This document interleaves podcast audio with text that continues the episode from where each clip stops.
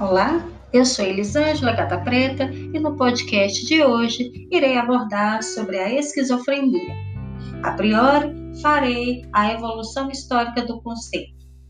Descrições parciais de sintomas da doença que hoje designamos esquizofrenia podem ser encontradas em textos hindus e gregos de séculos antes de Cristo, no entanto, somente a partir do século XIX depois de Cristo começam a surgir descrições mais precisas das diferenças eh, entre os transtornos mentais. Na primeira tentativa de sistematizar uma, uma nosografia psiquiátrica, particularmente em relação aos quadros denominados vagamente, de insanidade, em 1809, Pinel descreveu casos de idiotia adquirida Esquirol, em 1838, referiu-se a pacientes com quadros demenciais que se instalavam na juventude. Em 1856, Morel descreveu um paciente jovem, brilhante, que se tornou progressivamente apático e retraído, utilizando a expressão demência precoce. Pela primeira vez, Nove anos depois, em 1865, Snell apresentou na conferência monomania com forma primária de distúrbio mental, uma descrição detalhada da forma paranoide da esquizofrenia. Em 1867, Griesinger fez referência à loucura primária. É interessante notar que anteriormente apenas os transtornos reversíveis ou componente afetivo eram considerados primários. No entanto, a observação de que certos quadros que iniciavam-se em manifestações da melancolia ou mania evoluíram para condições irreversíveis de debilitação mental com insanidade, imbecilidade e levou à construção de uma nova entidade clínica, a insanidade primária. No âmbito dessa entidade, Kalman veio a descrever a hebefrenia em 1863 e em 1871 Hecker apresentou uma extensa monografia sobre a mesma doença. Em 1874, Kalman descreveu a catatonia e em 1861, Pick descreveu a demência simples. Todos, no entanto, ainda descreviam essas doenças como entidades independentes. Em 1896, Emil Kraepelin ele reuniu os quadros de catatonia, hebefrenia e demência paranoides, por ele descrita, sob a designação de demência precoce.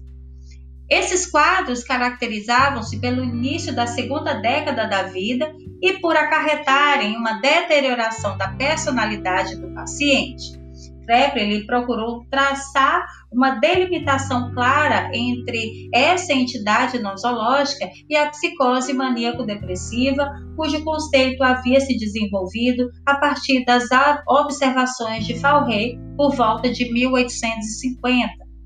Esses autores perceberam que as doenças melancolia e mania apresentavam-se associadas e com curso periódico. O termo demência precoce no entanto, não era satisfatório, uma vez que em alguns pacientes a doença se instalava em uma faixa etária superior.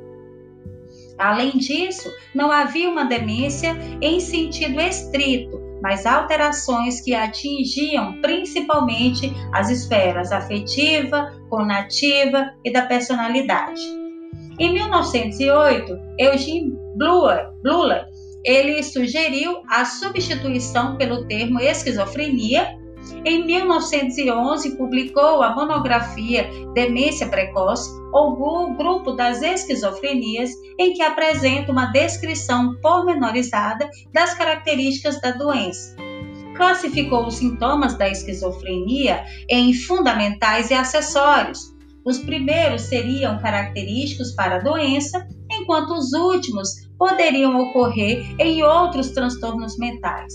Como sintomas fundamentais, citava distúrbios da associação do pensamento, distúrbios da afetividade, ambivalência da afetividade e da vontade, decorrentes aí de alterações das funções psíquicas elementares e autismo, decorrente de distúrbios da função de integração psíquica. Entre os sintomas acessórios, ele citou as alterações sensoperceptivas, os delírios, os sintomas catatônicos e as alterações da memória e de atenção. Bleuler, ele procurou desenvolver ainda uma teoria dos sintomas, subdividindo-os em primários, decorrentes diretamente de um processo mórbido cerebral, e secundários, que se originam de uma reação do psiquismo a esses processos mórbidos. Salientava não existir uma superposição entre sintomas primários e fundamentais ou secundários e acessórios já Kurt Schneider estabeleceu uma hierarquia dos sintomas de acordo com a sua importância para o diagnóstico da esquizofrenia. Esses sintomas de primeira ordem eram considerados bastante sugestivos da esquizofrenia, desde que excluídas as causas orgânicas. Os sintomas da segunda ordem teriam menor valor para o diagnóstico. Schneider salientava que a presença de sintomas de primeira ordem não era obrigatório para o diagnóstico da esquizofrenia. Então, quer saber mais sobre a esquizofrenia? Tem acesso aos materiais de pré-aula e os materiais divulgados em aula. Bons estudos!